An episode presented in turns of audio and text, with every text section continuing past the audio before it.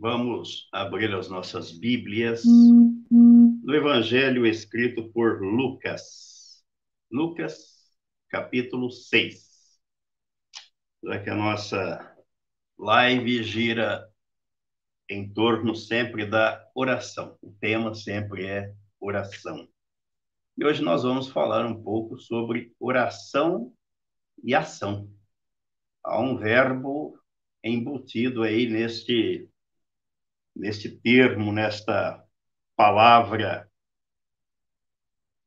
que expressa conduta, que expressa atitude. Um substantivo que congrega um verbo. Orar, um verbo. Agir, outro verbo. Dois verbos. Oração e ação. Lucas capítulo 6. Vou ler os versículos 12 e o 13, apenas dois versículos. E eles dizem assim: Naqueles dias, retirou-se para o monte a fim de orar e passou a noite orando a Deus. E quando amanheceu, chamou a si os seus discípulos e escolheu doze dentre eles, aos quais deu também o nome de apóstolos. Dá para imaginar que Jesus passou uma noite orando, a noite toda, orando, por uma decisão que ele tinha que tomar. Quando temos uma tarefa difícil, a ser realizada, geralmente nos preparamos para ela, para aquela tarefa. Quando jovens, nos preparamos para o futuro, para o mercado de trabalho. Quando estudantes, nos preparamos para as atividades escolares, para as provas. Os que prestam concurso público se preparam para a árdua e difícil concorrência acirrada. Enfim, via de regra, nos preparamos para os desafios da vida, sob pena de experimentar o fracasso, a derrota, a frustração e o desespero. Mas e quando o assunto é oração? Como é que nos comportamos? Vamos, não vamos fugir do foco. Orar e agir. Oração e ação. O texto que acabamos de ler comprova que Jesus, sendo o próprio Deus em carne, para ele, a oração era o momento perfeito da comunhão com o Pai, a intimidade com o Pai. E o texto que nós lemos registra que Jesus passou a noite orando para tomar uma decisão difícil e importantíssima, fundamental. A escolha dos apóstolos que formariam o alicerce da igreja Assim como o apóstolo Paulo escreveu na carta aos Efésios, no capítulo 2, no versículo 20. Foi por isso que Jesus passou a noite orando, porque aqui na carta aos Efésios, capítulo 2, versículo 20, ele diz: edificados sobre o fundamento dos apóstolos e profetas sendo ele mesmo Cristo Jesus, a pedra angular, o fundamento dos apóstolos, a igreja que Jesus fundou sobre si, sobre sua obra. E agora ele transmite essa incumbência, essa responsabilidade, essa missão aos seus apóstolos. E o texto diz que chamou a si os discípulos e escolheu doze. Discípulos tinham ali milhares. Seguiam Jesus. Bem verdade que muitos interessados, ou a maioria talvez, a maioria interessada nos milagres, no pão, na comida, na cura, né? E, mas, de qualquer modo, ele separou dentre os milhares apenas doze. E dos doze, um foi o traidor, Judas Iscariotes. Restaram onze. E depois Jesus chama Saulo de Tarso e o transforma em apóstolo Paulo, para cumprir, suprir aquela lacuna. Então, se Jesus passou uma noite orando para uma, tomar uma decisão difícil, importante, quanto mais imperativo para nós, cristãos, deve ser levar a sério a busca pela comunhão com o Pai através da oração. E não apenas nos momentos que antecedem as tarefas difíceis, mas em todo o tempo como diz o apóstolo Paulo nesta mesma carta aos Efésios, agora no capítulo 6, capítulo 6, versículos 17 e 18. Ele diz: Tomai também o capacete da salvação e a espada do Espírito, que é a palavra de Deus, com toda oração e súplica orando em todo tempo no Espírito, e para isto vigiando com toda perseverança e súplica por todos os santos. Mas antes ele já havia dito aí no versículo 13, por que devemos fazer isso? No versículo 13, portanto, tomai toda a armadura de Deus, para que possais resistir no dia mal. E depois de ter desvencido tudo, permanecer inabaláveis na presença de Deus, na comunhão com Deus, orando em todo o tempo, porque os dias são maus e para resistir ao dia mau, o dia da tentação. Jesus se retirou para o monte a fim de orar e passou a noite orando. Precisava tomar uma decisão. Retirou-se para falar com o pai. Uma conversa reservada que durou a noite toda. Quando amanheceu, chamou os discípulos, escolheu doze e lhes deu o nome de apóstolos fica a questão para a nossa reflexão. Das 24 horas do dia, quanto tempo passamos em oração com o Pai? Dedicamos a falar com o Pai reservadamente. Quanto do nosso tempo empregamos na leitura e na meditação da palavra de Deus? é uma resposta que cada um tem que dar para si, porque Deus sabe. Oração e ação. Nossas ações são frutos daquilo que temos impregnado em nosso ser, entranhado no espírito e na alma Jesus disse que a boca fala daquilo que está cheio o coração.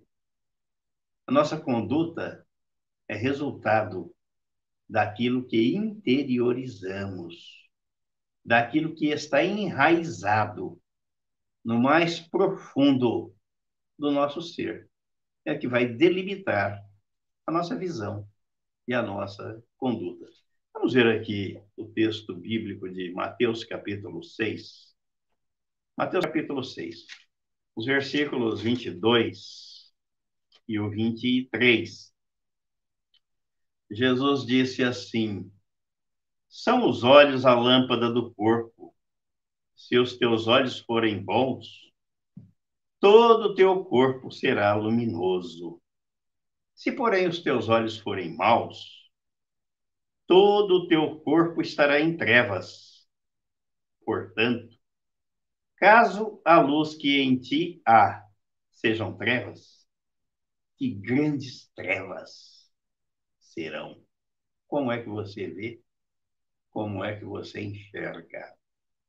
Quais são as suas atitudes? Como é que você age?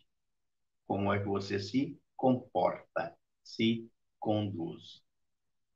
E ainda, para completar o que está escrito aqui, dentro deste raciocínio, no capítulo 12, Mateus, capítulo 12, este mesmo evangelho, versículo 33 ao 37, Jesus disse assim: Ou fazer a árvore boa e o seu fruto bom, ou a árvore má e o seu fruto mau.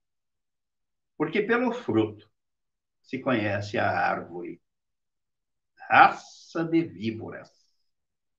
Como podeis falar coisas boas sendo maus? Porque a boca fala do que está cheio o coração. O homem bom tira do tesouro bom coisas boas, mas o homem mau, do mau tesouro, tira coisas más. Digo-vos que de toda palavra frívola que proferirem os homens, dela darão conta no dia do juízo. Porque pelas tuas palavras serás justificado e pelas tuas palavras serás condenado. Qual tem sido a nossa conduta, o nosso comportamento, as nossas ações. Há um outro aspecto da oração que precisa ser examinado com mais cuidado, de forma mais detida. Oramos e agimos. Oração e ação. Nossas ações são resultado de oração. Reflitamos sobre as nossas condutas, no modo pelo qual agimos, com frequência diante de uma decisão que precisamos tomar, já que Jesus passou a noite orando para tomar uma decisão. Diante de algo que tanto queremos, nos dobramos na presença de Deus e oramos. Depois, entendendo que pelo fato de orarmos, a decisão está correta, e Deus vai atender ao nosso pedido. Mas nem sempre o resultado é o esperado. Por quê? Algo deu errado. O que aconteceu? Porque nem sempre as orações são atendidas como esperamos. Devemos estar atentos ao que está escrito na Bíblia, para não agirmos de modo contrário à palavra do Senhor. Pois, mesmo orando, se a decisão tomada não for pautada em preceitos bíblicos e se não estiver de acordo com a vontade de Deus, ele não vai atender tal pedido. Tampouco cumprirá o nosso propósito. Pois se não estiver conforme a sua palavra, ele não atenderá. Ele é fiel para cumprir o que está escrito na sua palavra e não para fazer a nossa vontade. Não basta orar para tomar uma decisão. É preciso orar de acordo com a palavra, de acordo com o que está escrito na Bíblia, de acordo com o propósito de Deus. Pois somente quando oramos e agimos de acordo com a palavra é que Deus cumpre a sua vontade em nossa vida. O texto que nós estamos refletindo nos ensina essa lição e deixa uma mensagem clara.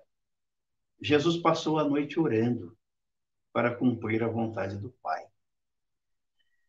A vontade do Pai era que o filho salvasse o mundo da condenação eterna, estabelecesse o seu reino nos corações e vidas, seriam ganhas para a sua glória. Fundar os alicerces da igreja sobre si e sua obra. Essa era e é e continua sendo a vontade do Pai. Quando o assunto é evangelização e promover o reino de Deus, o que está de acordo com a vontade do Pai, alguns são encorajados a orar pela salvação de alguém. É uma atitude nobre, mas devemos prestar atenção num detalhe. Esse alguém somente será salvo quando ouvir a palavra de Deus, o evangelho da salvação, nele acreditar, se render a ele para ser salvo, confessar a sua inclusão no corpo do Senhor Jesus Cristo, sua morte para o pecado e a ressurreição da nova vida, a vida de Cristo implantada em si chegamos à conclusão de, de que a oração em si, ou orar pela salvação de alguém, não resolve o problema desse alguém. A oração em si não salva ninguém, já que estamos falando de oração e ação. Então, faltará a ação. Porque na Bíblia não está escrito que somos salvos pela oração, mas sim, somos salvos pela graça de Deus, pelo Evangelho, que é Cristo, que é o poder de Deus. Aí sim, nós somos salvos por uma pessoa, por uma vida, pela vida de Cristo. Então, falta a ação. Vemos aqui a dualidade, oração e ação. Quando oramos e desejamos a salvação de alguém, Deus vai propiciar os meios para que este alguém ouça a sua palavra, creia nela. E mesmo assim, não podemos nos limitar a orar, em apenas orar. Devemos orar e agir. Anunciar ao pecador o evangelho da graça de Deus. Isto é ação que completa a oração. Não ficar apenas na oração. É preciso que haja ação. Deus não nos salvou na inércia, mas numa atitude, numa ação, numa tomada de decisão, enviando seu filho ao mundo para salvar o pecador. Então, orar pela salvação de alguém não é a atitude completa. A atitude completa é orar e agir em favor deste alguém, anunciando a este alguém a palavra, o evangelho da graça de Deus, a obra consumada por Jesus na cruz do Calvário. Vamos ver dois textos bíblicos que ilustram bem o que queremos dizer. O primeiro está aí na carta aos Romanos, capítulo 10. Romanos, capítulo 10 versículos, os versículos 13 ao 15. Romanos capítulo 10, versículos 13 ao 15. Dizem assim: Porque todo aquele que invocar o nome do Senhor será salvo. Como, porém, invocarão o nome? Ou como, porém, invocarão aquele em que não creram? E como crerão naquele de quem nada ouviram? E como ouvirão se não há quem pregue? Olha a ação. Na oração é o momento em que falamos com Deus, intercedemos ou suplicamos em favor de algo ou de alguém. A oração. Mas é preciso a ação. É preciso pregar. Como ouvirão se não há quem pregue. E o versículo 15: E como pregarão se não forem enviados? Então não é na inércia, é na conduta, é na atitude, é no id, no cumprimento do id de Jesus, de pregar o evangelho. Como está escrito, quão formosos são os pés dos que anunciam coisas boas. Então aqui está um exemplo bíblico de que é preciso orar e agir. Oração e ação andam de mãos dadas. Segundo texto que eu quero ler é o que está na primeira carta a Timóteo. Primeira carta, escrita pelo apóstolo Paulo a Timóteo, capítulo 2. Capítulo 2. No versículo 1 ao 4, está escrito assim: Antes de tudo, pois, exorto que se use a prática de súplicas, orações, intercessões, ações de graças em favor de todos os homens. Então, é legítimo, é justo, é lídimo orar pelas pessoas. Em favor dos reis e de todos os que se acham investidos de autoridade para que vivamos vida tranquila e mansa, com toda piedade e respeito. Isto é bom e aceitável diante de Deus, nosso Salvador, o qual deseja que todos os homens sejam salvos e cheguem ao pleno conhecimento da verdade. E para que o pecador seja, seja salvo, temos o texto da carta aos Romanos. É preciso que alguém pregue.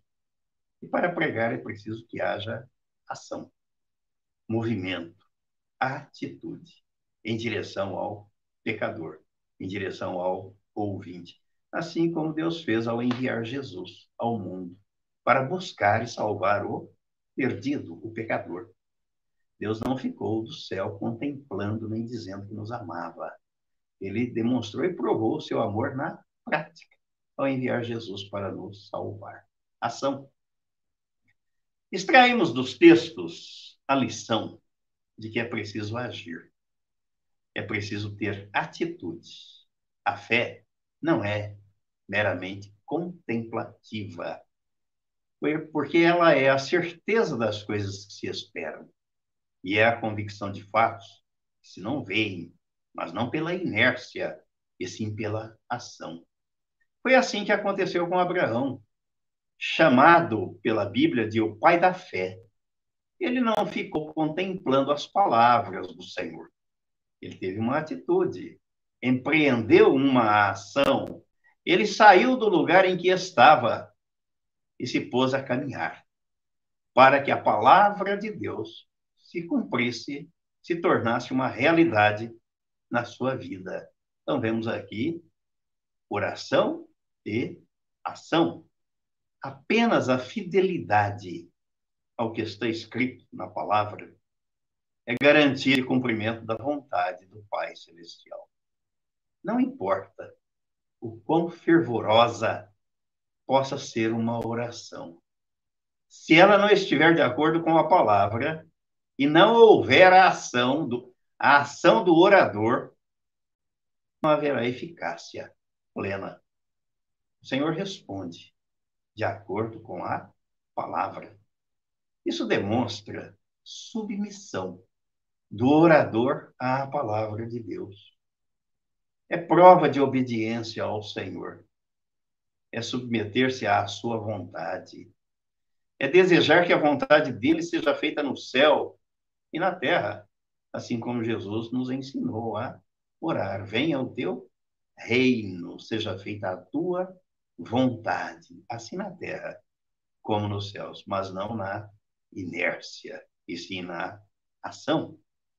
O Senhor quer ouvir o seu povo através das suas orações, mas Ele quer que o seu povo fale e haja de acordo com a sua palavra a mensagem principal da oração é: não apenas fale, mas faça. Faça com frequência e faça de conformidade com o que está escrito na Bíblia. Se você é amigo de Deus, não deixe que nada interrompa o seu diálogo com o Senhor. Mas também não permita que o ócio tome conta de sua vida. Quem ora e não age é como o camponês que ara a terra e não planta. Conclusão. Para Jesus, orar significava estar em constante comunhão com o Pai. Para escolher os apóstolos, ele passou a noite orando. A lição é que devemos estar em constante comunhão com o Pai, através da palavra e da oração, para que possamos descobrir, conhecer e agir de acordo com a sua vontade. E vamos finalizar com o que Jesus disse aí no Evangelho escrito por João, capítulo 15. João, capítulo 15. Versículos 14 ao 16. Ele disse assim: